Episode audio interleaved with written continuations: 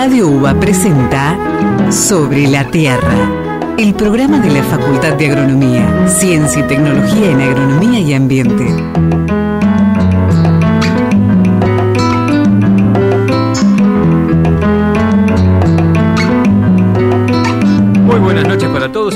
Sobre la Tierra, el programa de la Facultad de Agronomía y como todos los jueves de 20 a 21 les contamos los más recientes avances científicos y tecnológicos de nuestra facultad en agronomía y en ambiente. Aprovecho para saludar a Jorge Gómez, nuestro operador. Yo soy Pablo Rossetti, junto con Sebastián Tamashiro, que está acá al lado mío, tiene muchas ganas de hablar. Se ve, compartimos la conducción de este programa. ¿Cómo estás, Seba? ¿Qué, qué tenés para decirnos? Estoy súper, estuve acá llegando al estudio esquivando las pelusas de la primavera por la calle. No sé Eh, vos eh, sí, cómo sí, te sí. llevas con ese tipo de cosas. Todavía bien, pero ya se viene, ya lo veo. anteojos, veo que tenés protección. Exacto. Bien, Pablo, ¿qué Creo que, creo que lo- los barbijos nos van a ayudar bastante. Yo por eso lo tengo puesto. Muy bien. Bien. En la primera parte del programa, ¿qué tenemos, Pablo? En esta primera mitad de Sobre la Tierra vamos a tener con nosotros acá en el estudio a Fernando Rao, recientemente egresado de la licenciatura en Ciencias Ambientales y es docente de Ecología Acuática de nuestra facultad. Y Fernando va a profundizar en la ecología de las lagunas urbanas, su importancia, sus problemas y nos va a contar una forma de remediarlos a través del uso de peces carnívoros. Uf, complejo. Complejo, suena a película de terror. Es la, clase primera, B. es la primera vez que viene. Fer, En vez de piraña, dientudo. Tremendo. Así que mm, en la segunda parte, Sebastián, Bien. ¿quiénes nos vienen a visitar? Vamos a tener a tres personas en el estudio. No sé si alguna vez sucedió. Puede ser, ¿no? Estoy haciendo Eh, memoria. Me parece que cuando hicimos el programa de rugby. Bien. Ah, verdad. Estaba todo el equipo de rugby acá. un con un trofeo, todo vinieron. Sí, Bien, sí. te cuento, Pablo, entonces. Van a estar Carlos Cowan Ross, que es director de la especialización en desarrollo rural de la FAUBA. Eduardo Musacchio, que es co-coordinador del grupo de estudio y trabajo con comunidades QUAM. Ambos son docentes de la materia pueblos indígenas, biodiversidad, territorio, agricultura. Y también nos va a acompañar Amancay Quintriqueo, lonco de la comunidad mapuche Love Quinsiquewi e integrante de la red TICA.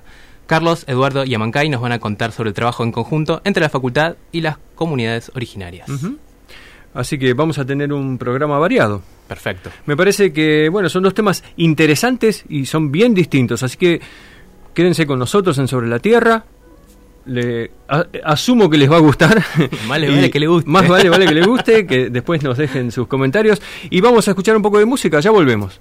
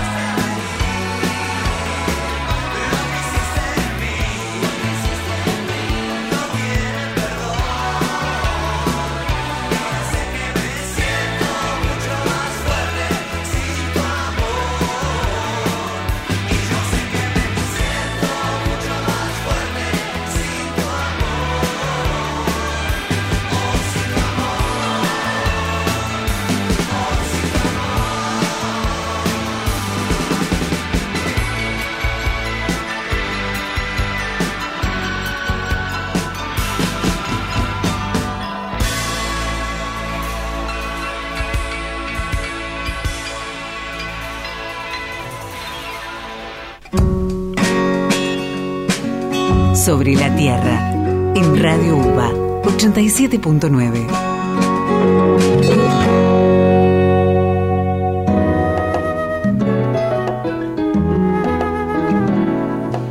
Primera parte en Sobre la Tierra, son las 20.11 y ya está con nosotros en el estudio Fernando Rao. Él egresó hace muy poquito de la licenciatura en Ciencias Ambientales y es docente de Ecología Acuática en nuestra facultad. Con Fernando vamos a charlar sobre la ecología de las lagunas urbanas, su importancia para la ciudad, los problemas que sufren estas lagunas y de qué manera se pueden solucionar estos problemas. Hola Fernando, bienvenido a Sobre la Tierra. Hola Pablo. La primera vez en Sobre la Tierra acá en el estudio.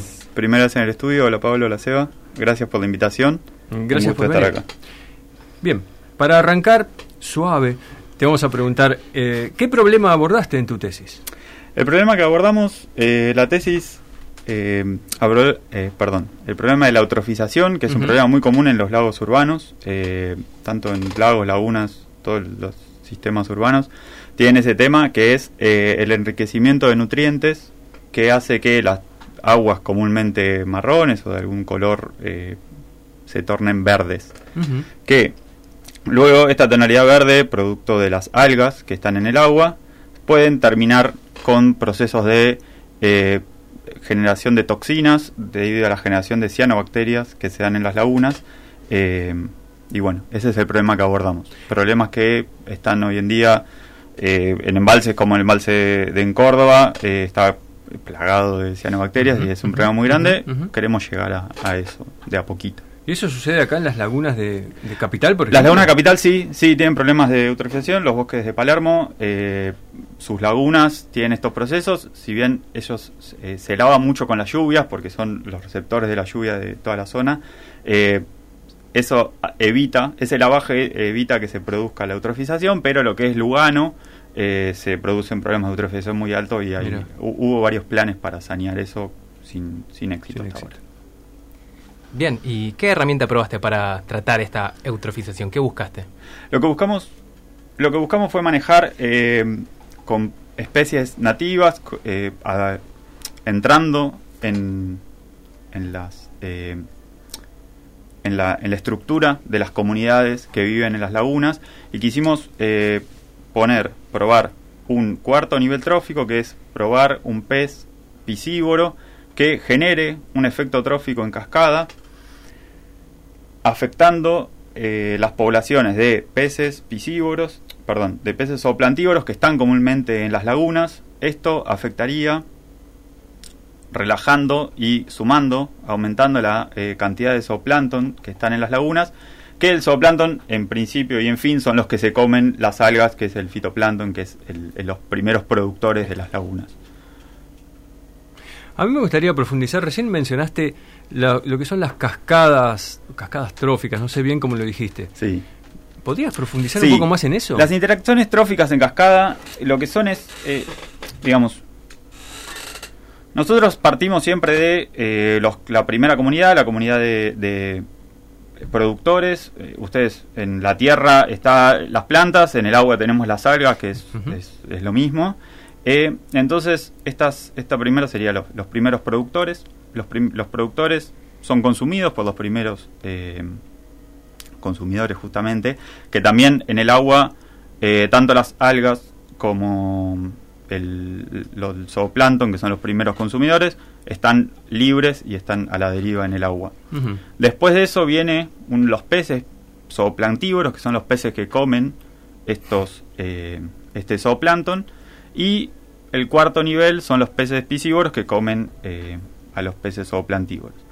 En cuanto a las cascadas, lo que es esto es esta red, esta red de interacciones tróficas que el primero come al, al segundo y el segundo está comiendo al tercero y se da un salto que salta del nivel primero al tercero positivo. Entonces, la presencia de un cuarto nivel trófico está generando una presión sobre el tercer nivel trófico, que son los peces zooplantívoros, y está relajando al zooplancton de en la laguna. Es tremendo porque vemos así las aguas y no, no pensamos en cajas y flechas y todo lo que dijiste me lo imagino de esa manera, ¿no? Totalmente, totalmente. Pensar esto como cajas, eh, la caja de las algas, la caja del zooplancton, la caja de los peces, eh, eh, los peces con dos cajas separadas dentro de ellos. Claro. Es la mejor forma de entenderlo. Y las flechas, interacciones negativas, interacciones positivas con salto. Estoy haciendo como un, una, un book. Eh, interacción positiva saltando un, un eslabón es lo que es lo que la forma más, más fácil de entenderlo, sin duda. Bien, ¿y en qué consistió tu trabajo, no? Para ir derecho ya a la tesis, que está muy buena. Te felicito. Muchas gracias, muchas gracias por eso. La verdad que vale la pena aclarar la tesis. eh, ahora cuento en qué consistió. La presentamos en el Congreso Argentino de Limnología el año pasado y ganamos un premio como la mejor tesis eh, joven, digamos, de, de cosas. Así que la verdad que estuvo muy buena. Felicidades por Tesis dos, de por grado. Muchas gracias. Sí, Tesis sí, grado, fue, claro. fue un premio a la mejor tesis de grado presentada. Muchas Vamos. gracias. Eh, lo que fue la tesis fue, dentro de la facultad tenemos nuestro campo experimental, cátedra de acuicultura y ecología acuática, eh, en lo cual contamos con nueve tanques eh, de 5.000 litros, no, 50.000 litros, perdón, eh, donde queríamos probar estas interacciones tróficas en un medio que asemeje lo más posible, para eso están estos tanques, a una laguna, al sistema pelágico de una laguna. El sistema pelágico es el sistema central, el sistema donde los bordes no están afectando la, la- el- la laguna, sino que el cuerpo de agua está en el medio. Para eso tomamos estas nueve lagunas, hicimos eh, una separación de tratamientos y nosotros lo que probamos fue dentro de las lagunas te- contenía el medio acuático, el zooplancton, el fitoplancton, los peces zooplantívoros y los peces Todos piscívoros. los eslabones que mencionabas. Todos estos eslabones que mencioné, perfecto. Eh, los metimos en los tanques para ver qué pasaba. Como control, como todo estudio tiene que tener su control, teníamos unos tanques homólogos, pero sin los peces eh, piscívoros. Tenían hasta los zooplantívoros para comparar entre ellos cuál era el resultado y cuál la experiencia. La experiencia duró siete semanas. La verdad que trabajar en la facultad a mí me encanta. Es, es ser orgullo y es hermoso. Y dentro de la cátedra las comodidades para laburar están, están todas dadas. Y bien, contaste lo que contaste lo que hiciste en tu trabajo y nos interesa saber qué te dio, cuáles fueron los resultados. Bueno, ¿cuáles fueron los resultados? Nuestro resultado principal era aumentar la transparencia, digamos, la, lo que dijimos, las algas generan esta turbidez, este, este color verde, este, la turbidez se mide con un aparato que es un turbidímetro, o se ve lo contrario que es la transparencia. Nosotros queríamos aumentar la transparencia, que era disminuir la cantidad de algas. Lamentablemente, por procesos que podían llegar a pasar, no terminamos eh, disminuyendo la cantidad de algas. Sí llegamos a un eslabón anterior que es aumentar el stock de zooplancton. Nosotros, con el agregado de los peces piscívoros, los peces zooplantívoros disminuyeron ampliamente y sí logramos aumentar el stock de zooplancton. Nuestra tesis duró siete semanas. Es un tiempo corto para algunos procesos, largos para otros.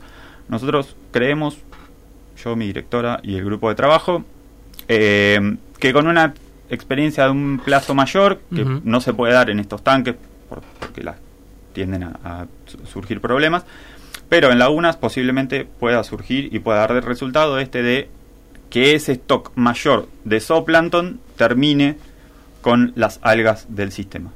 Vos cuando te acercabas a estos tanques que, que nos contaste, ¿podías ver a simple vista quizás lo que después eh, encontraste con algún estudio o algún análisis más en profundidad? La verdad que eh, nuestra herramienta de trabajo principal es el disco de Seki, que es un disco redondo de 20 centímetros, que está dividido en dos cuadrantes, que es lo- el, el- el artefacto que se usa para medir la transparencia. Y día a día te vas, vas viendo los resultados, porque es una medición que se hace día a día, y día a día vas viendo y vas comparando. Siempre en toda investigación uno no tiene que tratar de ver los resultados para no generar disturbio y no tocar algo para modificar los datos. Eh, pero bueno, sí vimos cómo estaban las, esos resultados en el día a día. Que la verdad que fue parejito en los dos, digamos, no hubo diferencia en la cantidad de algas al final del tratamiento y en el medio tampoco, de eh, entre el control y el tratamiento. A mí me gustaría saber, ponerle nombre a esto. Vos hablaste de piscívoros, lo- los eslabones, el que... ¿Quiénes, ¿Quiénes son? ¿Quiénes ¿Alguna son? mojarrita, algún Sí, bagre, exacto, no sé? tal cual. Lo que nosotros quisimos usar son especies de la zona pampeana, porque nosotros replanteamos o planteamos lagunas de zona urbana pampeana. Así que de nuestros viajes y nuestro conocimiento, zooplantívoros, eh, teníamos madrecitas y mojarritas. Y para lo que son los peces piscívoros teníamos el dientudo, que es un pez carnívoro, es un pez que está presente en las lagunas urbanas, perdón, perdón, no está presente en las lagunas urbanas, pero está presente en las lagunas periurbanas y, en la pampa, en la zona pampeana, así que eh, manejamos esas especies. ¿Hay que tener algún cuidado cuando manejas un dientudo? No, no, no, son 15, 20 centímetros, no, 10, 15 centímetros es un pez, eh, tiene dientes caninos, caniniformes, se le abre, le bajas el labio y le abres y le abrís y se ven los dientes. Eh, sí, no metas el dedo ahí, pero no hay que tener ni mayor cuidado que ese, digamos. Y podría llegar a suceder que aumente mucho la población de los de los dientudos y que traigan algún problema. No, porque eh, están en un medio en el que tienen este, bastante alimento. Sí, están en un medio con mucho alimento. De hecho, la especie en sí, si se queda sin peces piscívoros, empieza a comer otras cosas, empieza a comer artrópodos y, demás bichos. Que lo que dé. Claro, sí, sí, sí, tal cual. Eh, pero no, no le vería un problema, la verdad, porque van a estar siempre bajando la cantidad de zooplancton, eh, perdón, de fitoplancton, aumentando el zooplancton, o sea que a, los, a, los, a los efectos estaría bien. De última, siempre se puede pescar con alguna red. Sí, con una red de arrastre o algún trasmayo. trasmayo Bien, recién hablamos de, cómo hay que tener cuidados probablemente futuros y de tus experimentos. ¿Podemos contar un poquito a nosotros y a la audiencia eh, las implicancias que surgen de tu trabajo? Las implicancias, la verdad que lo principal es esto, que es, es una herramienta eh, ecológica basada en la biomanipulación, en, el manejar las cajas de las especies, para llevar soluciones reales a problemas que hoy en día están en las lagunas urbanas de la Argentina y de todos los países, de todo el mundo, les diría. Eh, creo que es lo más importante. Es, es una herramienta que estaba aprobada en, en el hemisferio norte, en ecología acuática, en el hemisferio norte está todo muy estudiado o bastante estudiado y en el hemisferio sur está bastante verde. Entonces estamos trayendo herramientas probadas en grandes lagos allá, traídas a nuestros lagos pequeños, someros de, de escasa profundidad y bueno, es, eh, está funcionando. ¿El dientudo es una especie nativa? Es una especie nativa, sí. Sí, sí, sí. Es una especie nativa. Nosotros huimos a las exóticas porque en el agua bueno, si es, si es problema en el aire, en el viento, en el agua también, lo que es la colonización de especies invasoras es terrible y queremos evitar eso, por eso trabajamos siempre con, nativas. Recién mencionabas que estas cuestiones de la biomanipulación están bastante probadas en, en otros países, en otros continentes. Acá en Argentina, este, esta investigación que hicieron, ¿podría llegar a ser la primera experiencia o ya se está haciendo en el país en algún punto, una laguna? Eh, esta experiencia en lagunas yo no lo tengo leído, la verdad, eh, resultó bastante innovador el, planteamiento que hicimos. Eh, no, yo no, no, tengo leído el, el, agregado de especies así. Tu, esta es tu tesis de grado. Esta fue mi tesis de grado. Y sabemos que en realidad pertenece a un trabajo medio coordinado con otras tesis, ¿no? Eh, vos nos contabas fuera de, micrófono. ¿Nos podrías contar un poco más o profundizar en cómo es esa coordinación de distintas tesis que abordan un tema eh, en conjunto?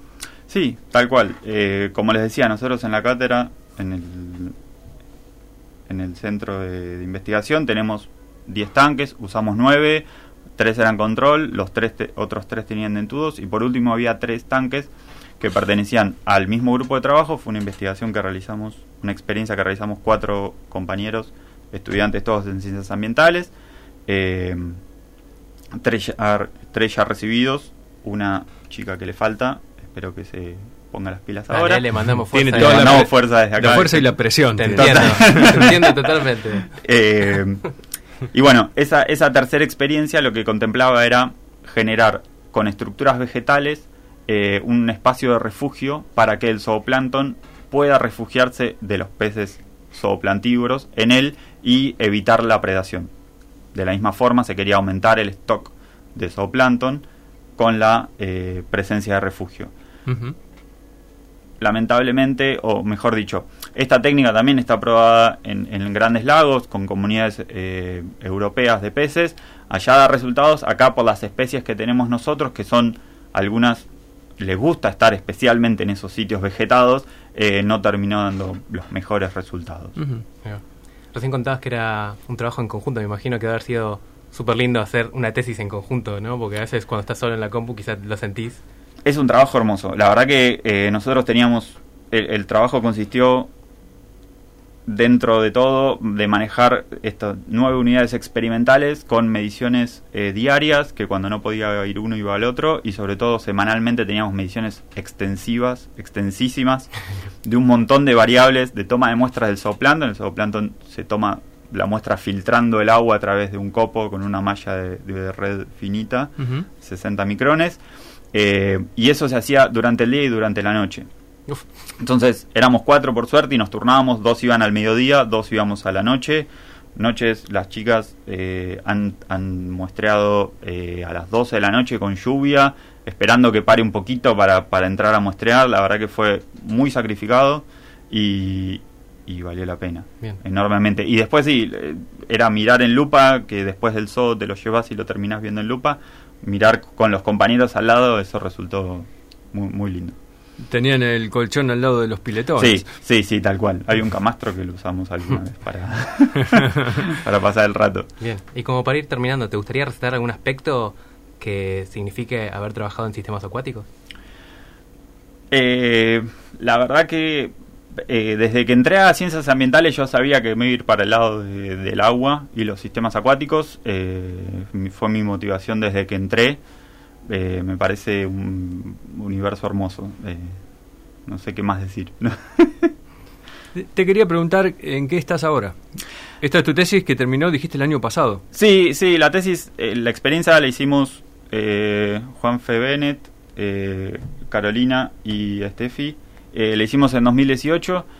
Yo se me extendió un poco, la terminé el año pasado. Eh, estoy, espero pronto a convertirme en ayudante de primera. Eh, después de la entrevista y queremos hacer alguna alguna experiencia ya a partir de este año en vistas de lo que sería continuar con la investigación y la cátedra sí hermoso esperamos acá entonces para otros resultados seguramente lo sabrá ojalá bueno las otras tesis ¿no? También, también. Te agradecemos que hayas estado en Sobre la Tierra y bueno, este es tu lugar, así que cuando quieras estás de nuevo por acá. Por favor, gracias por la invitación. ¿Vamos a un corte? Gracias, Fer.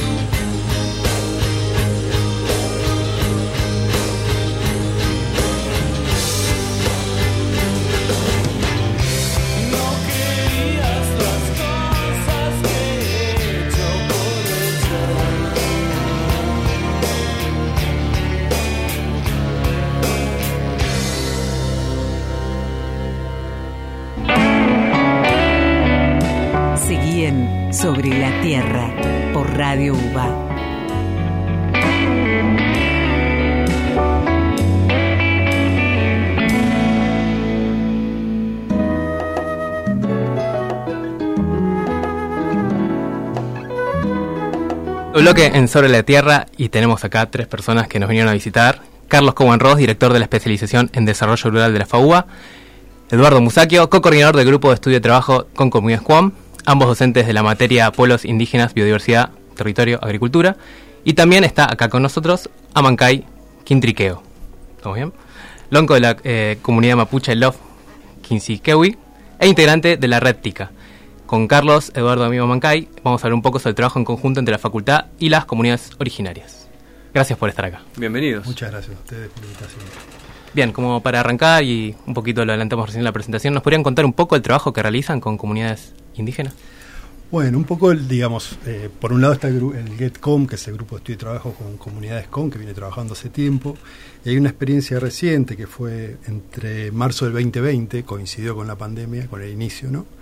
Y diciembre del año pasado, donde participamos diferentes integrantes de la facultad y también de otras organizaciones en la implementación de un proyecto que se llamó Proyecto Estratégico de Acompañamiento a los Proyectos TICA y a la consolidación de una red TICA en Argentina, que es interesante porque viene a proponer y a consolidar un concepto nuevo que ya se viene dando, que es poner en valor el papel de las comunidades locales, comunidades indígenas, eh, en el manejo de los recursos naturales, digamos, pensar esta cuestión de que eh, la, la, biodiversidad eh, se, se, preserva, se cuida en relación con los propios pueblos, las propias culturas que están presentes, porque son dos cosas que evolucionan conjuntamente, digamos, ¿no?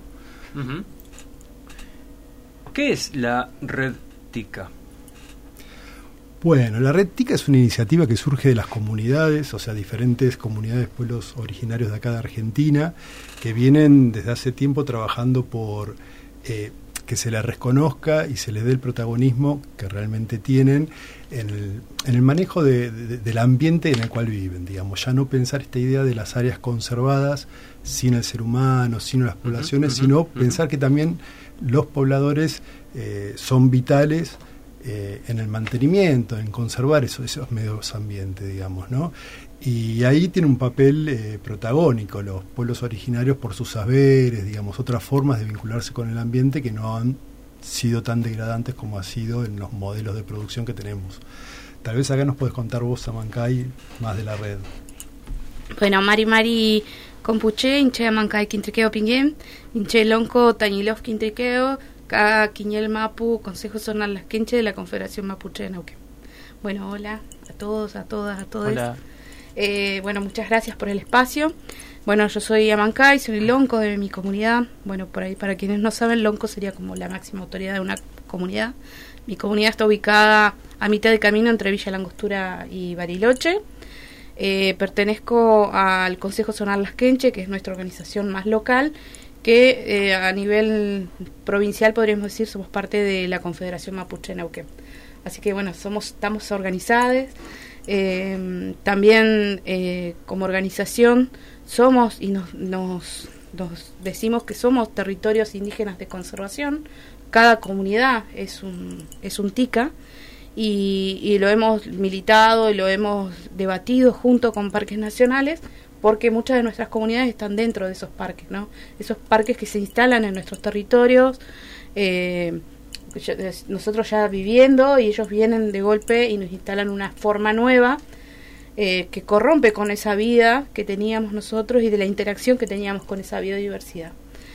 Eh, bueno, muchos años después eh, podemos lograr tener un marco de derecho que hace que Parques Nacionales nos reconozca y hoy tenemos una incidencia política, eh, tenemos conformado lo que se llama el comanejo, tenemos en Lanín, en el Parque Nacional Lanín y también ahora en el 2012 se creó en el Parque Nacional Nahuel Huapi. Yo también trabajo en ese espacio, ¿no? Eh, y bueno, desde ahí también, más allá de un reconocimiento, todavía nos sigue afectando el hecho de que todavía siguen teniendo ellos leyes que van en contra de esa relación que tenemos nosotros en los territorios con toda esa biodiversidad.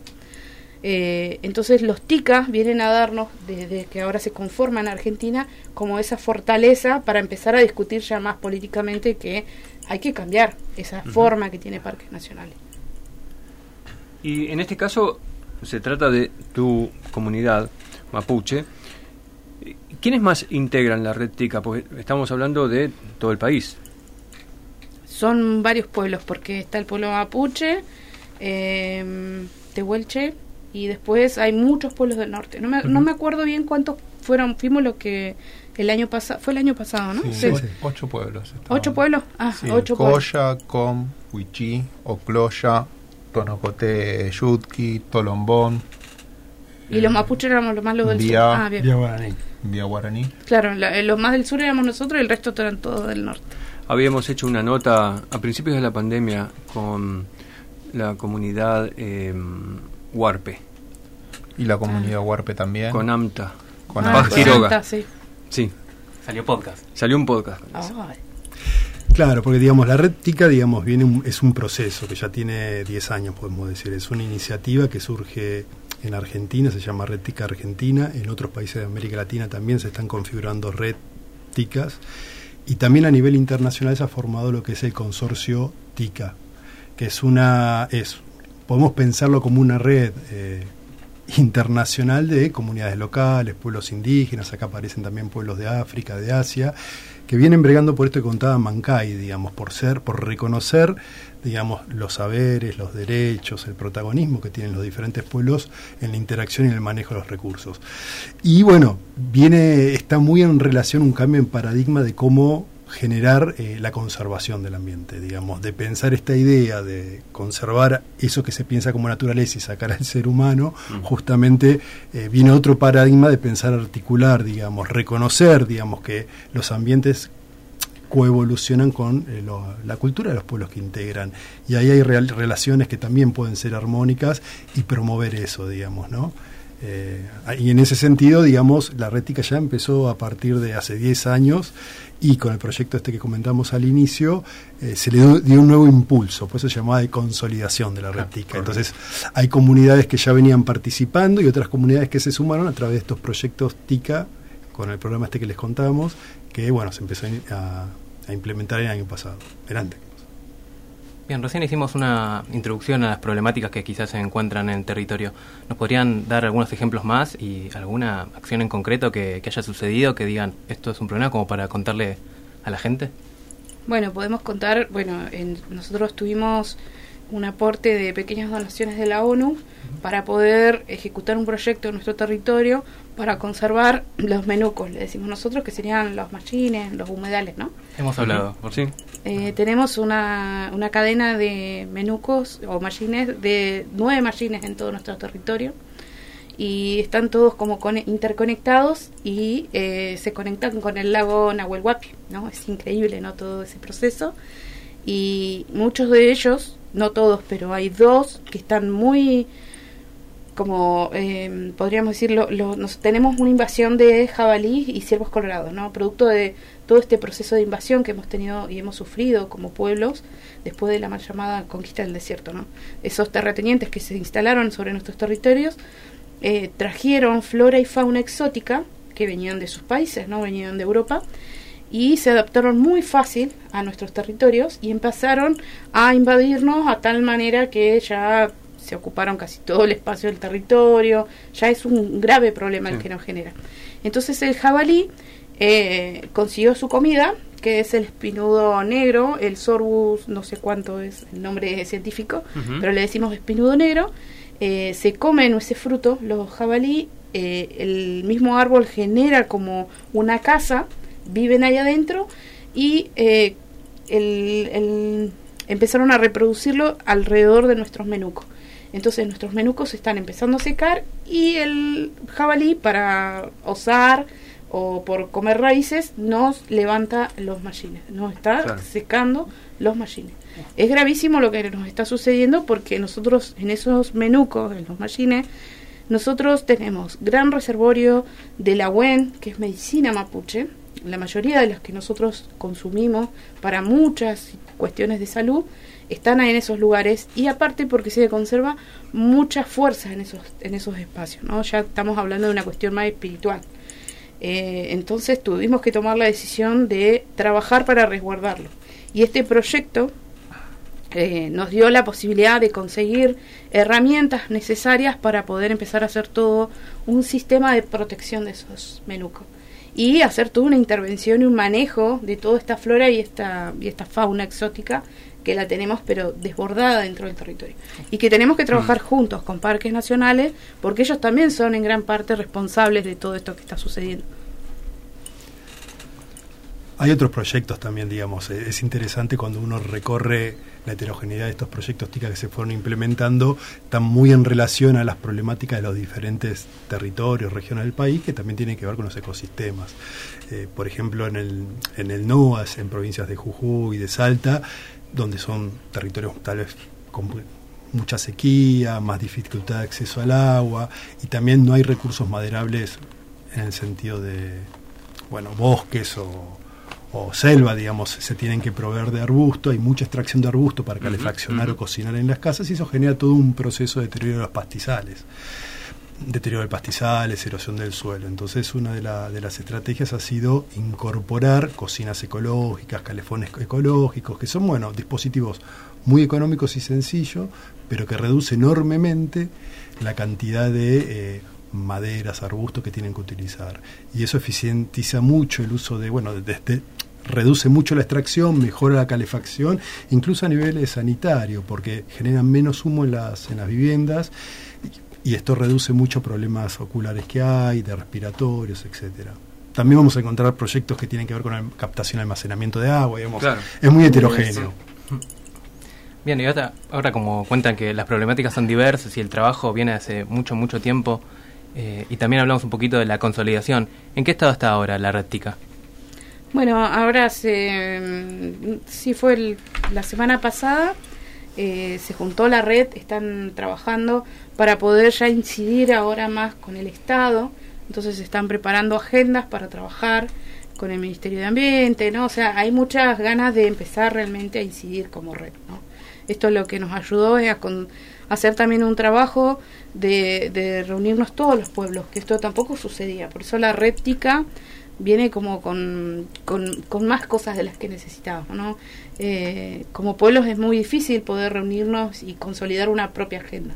Y en este caso la unificamos en esta necesidad de, de, reconocimiento de nuestros territorios como territorios de conservación. Por ahí no somos todos los pueblos indígenas de la Argentina, pero somos una gran cantidad que tenemos ese mismo objetivo. Así que se están conformando ya las agendas de trabajo para poder empezar a incidir y eh, también en búsqueda de financiamiento, porque nosotros, producto de todas estas historias que nos atraviesan, ¿no? Eh, es muy difícil eh, con siendo estar empobrecidos y, ten- y no tener las herramientas necesarias para poder llevar a cabo todos estos procesos de, de, de bajar los impactos que tenemos sobre nuestros territorios. Como contaba el compañero, comprar esas estufas, ¿no? Todo Mm. eso para las comunidades implica mucha plata que si tuvieran que hacerlo no podrían por, por sus propias economías, ¿no? Eh, entonces necesitamos financiamiento, como decimos muchas veces, que nos ayuden a hacer como un capital inicial y nosotros mismos después podamos trabajar para poder llegar a, a una gobernanza, ¿no? Y autonomía económica y territorial eh, que ya no tengamos que depender constantemente del Estado, ¿no? De los financiamientos externos o cooperación internacional. Eh, pero necesitamos un, un puntapié como para poder iniciarlo. Y bueno, eso es lo que estamos trabajando como, como Rectica. Después de tantos años de funcionamiento, ¿nos quieren dejar alguna reflexión de la experiencia TICA? Manqui, vos sos protagonista. Claro. Eh, y bueno, que para nosotros lo, lo mejor que podríamos nos podría haber sucedido, esto ya se venía trabajando, pero a nivel internacional y teníamos gente de nuestras comunidades incidiendo.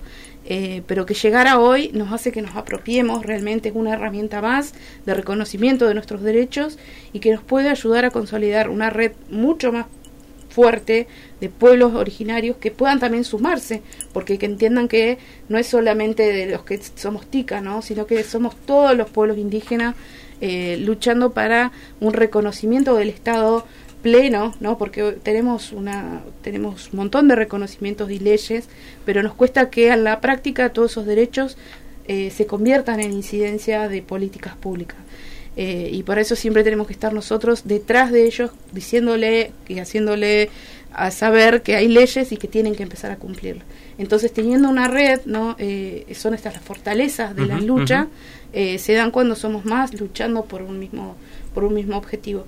Así que lo mejor que podemos seguir haciendo es seguir unidos como pueblos. Eh, tenemos muchas amenazas, muchas. eh, hay muchos desalojos incluso que están sucediendo, aún teniendo una ley de, de relevamiento territorial. Eh, tenemos eh, extractivismos también dentro de nuestros territorios. O sea, son muy diversas la- las amenazas que tenemos y justamente por eso debemos empezar a eh, también esto, difundirlas, ¿no? También la red quiere conformar un espacio de, de divulgación, ¿no? de poder empezar a contar las realidades, todo lo que nos sucede en los territorios, porque justamente eso nos sucede porque no tenemos visibilización de todas esas problemáticas. Así que bueno, por eso agradecerles por este espacio, es la primera vez que, que teníamos así como eh, un espacio para poder llegar más a la sociedad acá de, de Buenos Aires. Eh, siempre queda más en nuestros territorios, ¿no? Lo que sucede. Así que bueno, muchas gracias. ¿Cómo, ¿Cómo se suma un pueblo nuevo que no en este momento no está en la red? crearon, eh, eh, cuando nos conformamos, también nos dijimos, bueno, vamos a tener que empezar a poner como un reglamento de incorporación, ¿no? Pero más que nada se podían sumar, eh, por lo menos los que estamos hoy somos TICA, somos territorios indígenas de conservación, o sea, tenemos territorios donde tenemos biodiversidad que están generalmente dentro de eh, áreas protegidas. Pero la idea, como yo decía, no es cerrarnos solo a esas comunidades o a esos pueblos, porque si no dejaríamos a muchos otros fuera. Y la idea es incorporarlos. Así que comprendemos nosotros que cualquier territorio, aunque no esté dentro de áreas protegidas, estamos conservando biodiversidad. Así que por ahora seguimos siendo los mismos porque también tenemos que hacer todo un trabajo de incidencia para poder incorporar a más comunidades indígenas o otros pueblos también de la Argentina.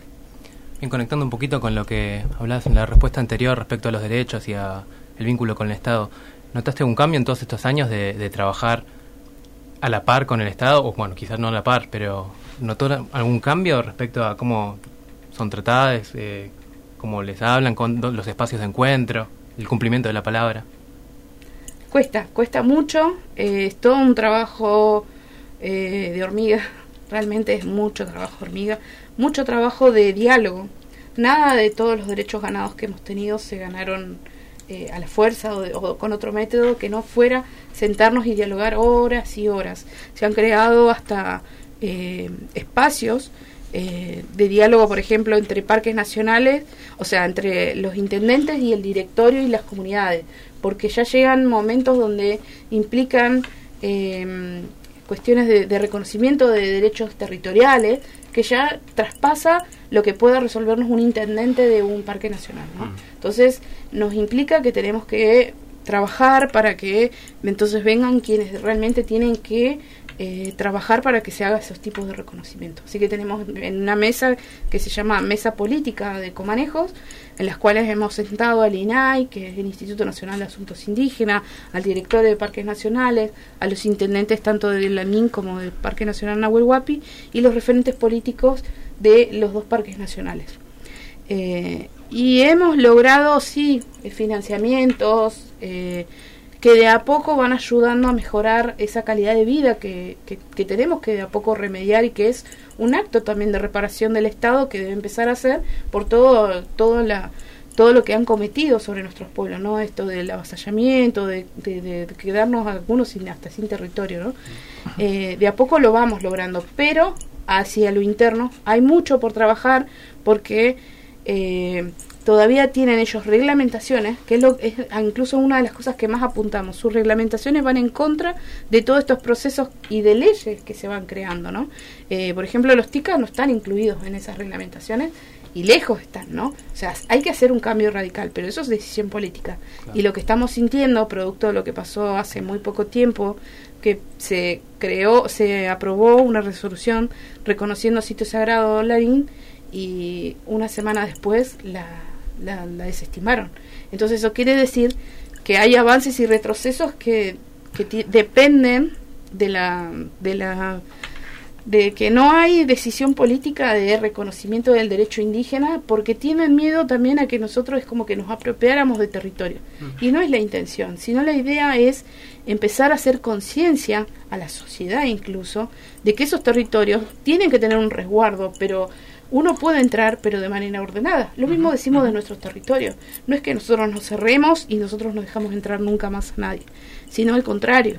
Queremos generar conciencia de que se puede usar, que para eso estamos resguardando. Nosotros siempre decimos no somos dueños, somos parte de esos espacios, de esos territorios. Hemos, nuestro, ese siempre ha sido nuestro legado, resguardarlos. Por eso se han, se han resguardado tantos territorios a nivel mundial incluso y que los han conservado los pueblos indígenas. Eh, pero bueno, para eso necesitamos decisiones políticas realmente, para que se animen a decir, bueno, sí, creamos un sitio sagrado. Bueno, sí, creemos eh, como figura, ellos eh, usan las, eh, ay, no recuerdo, pero dividen las, las áreas de parques nacionales como eh, estricta, ¿no? Parques nacionales, tienen como, no sé cómo se diría, pero se dividen de esa manera y nosotros queremos incorporar que eh, una nueva forma de reconocer, de reconocer a las comunidades parte de esos territorios como TIC. Y es una gran pelea porque ellos son parte, se, se orientan por lo que dice la UCIN, y la UCIN ya lo dice desde hace muchísimos años, de que deben reconocerse esos territorios indígenas de conservación. Ahora, bueno, hay que trabajar para que ellos lo cumplan. Ahora, recién en la presentación hablamos un poquito de una materia y hablando de, de cada una de estas acciones que podemos ir tomando como para que ganen un poco más de reconocimiento. Eh, la materia que, que van a dar ustedes en- dentro de poco forma parte de, esto. ¿En qué consiste y por qué creen que es necesaria? Bueno, eh, la materia viene como a condensar un poco este trabajo que, que venimos desarrollando hace muchos años junto a comunidades indígenas. Nosotros hace, hace muchos años notamos, eh, en la facultad siempre pasa esto que cuando hay un vacío, puede ser un vacío en el conocimiento o en alguna de las otras áreas que, en las que trabaja la facultad, tratamos de llenarlo, ¿no? Entonces venimos notando ese vacío en la relación con pueblos indígenas, que son un actor súper relevante, son eh, casi un millón de personas en el último censo, que hay un subregistro enorme, más de 1.600 comunidades, 38 pueblos, o sea, es un actor muy relevante y sobre todo para nosotros que, que nos enfocamos al cuidado del ambiente y a la producción agrícola, ¿no? Entonces, eh, si bien venimos trabajando hace mucho tiempo junto a comunidades indígenas eh, y pueblos indígenas, eh, nos seguíamos sintiendo ese vacío y esa necesidad de volcar eso a, un- a condensar eso a una materia, a la docencia, que todo esto que estamos charlando, que la idea de la OTICA, todos estos conceptos, quede reflejado eh, en una materia y que lo podamos abrir eso eh, a las distintas carreras de la facultad. Y notamos que ese vacío está también en, otros sectores de la facultad, entonces decidimos hacer esa materia también abierta a todo público. La materia abarca eh, muchas cosas. Entre esas muchas cosas eh, está esto de actualizar. Muchas veces los pueblos indígenas se los, se los piensa, se los concibe de una forma como estanca o algo como que quedó en la historia. Y nosotros lo que venimos a hacer es, es un poco a, a discutir esta idea, a actualizarla, a contar cuál es la situación actual de los pueblos indígenas, o por lo menos esa es nuestra intención eh, la concepción del territorio, la cosmovisión que tienen los pueblos indígenas, y no lo vamos a contar nosotros nada más, la idea es que las clases eh, y la materia está conformada por un equipo interdisciplinario e intercultural. En, la medida de lo posible, en cada clase van a participar docentes de la facultad, docentes de otras de las facultades, ahí el equipo es enorme y tiene eh, personas eh, muy reconocidas de antropología. Está, por ejemplo, Diana Lenton, eh, Silvina Ramírez, que es abogada, especialista en derecho indígena, Lorena Cardín, Lucia Golucio, que es etnolingüista, Daniel Soma, hasta hace poco director de Parques Nacionales, eh, María Eugenia Suárez, que es etnobióloga, todo el equipo de FAUA, que está Chacho, yo, Libertad Mascarini, eh, Trixie, Beatriz Nussbaumer, eh, en fin, seguro que me voy a olvidar de gente. Gustavo Kraus, que es el director de la, de la materia. eh, Ana Álvarez. El, el equipo de la facultad es un equipo muy grande que, que va a estar siendo parte y en cada clase eh, van a participar también referentes indígenas. La, la pandemia nos abrió todo un mundo que es esto de, del Zoom, la virtualidad y la posibilidad de que participe gente que quizás está en otra provincia y nos pueda hacer llegar su voz hasta la facultad. Así que estamos muy contentos y pensamos que va a ser muy buena y una gran, un gran aporte para la facultad. Y también aclarar que está abierta para público, digamos, gente que no esté haciendo una carrera de facultades, para todo el público. Muy, muy, muy chiquitito. ¿Cómo se contacta la gente? Bien, eh, no tenemos un mail de la materia todavía. Eh, hasta ahora estábamos recibiendo eh, consultas al, mail de la coordinadora de la materia que es lmascarini.agro.ua.ar. Así que cualquiera que esté interesado puede escribir ese mail lmascarini.agro.ua.ar y le vamos a hacer llegar, vamos a publicar también por, por los distintos medios de la facultad los formularios de inscripción para todo público, etcétera. Buenísimo. Se nos acabó el tiempo de la entrevista. Estamos ya casi sobre el cierre del programa. Les queremos agradecer muchísimo y a Mancay que la presencia acá es súper importante, nos encanta y bueno, nada más, agradecerles realmente que hayan estado acá, que hayan venido. No, gracias a ustedes por el espacio permitirnos que nuestras voces lleguen también a otros territorios. Bien, se nos acabó el programa, Seba. Bueno, vamos yendo, que ya, nos vamos. Son casi las nueve, ¿no? Entonces, nada más que encontrarnos acá mismo el jueves que viene en Radio UBA a las 20 horas. Gracias por todo. Chao, chao. Sobre la Tierra es una producción de la Facultad de Agronomía de la UBA, realizada por Janina Nemirovsky, Sebastián Tamashiro y Pablo Roset.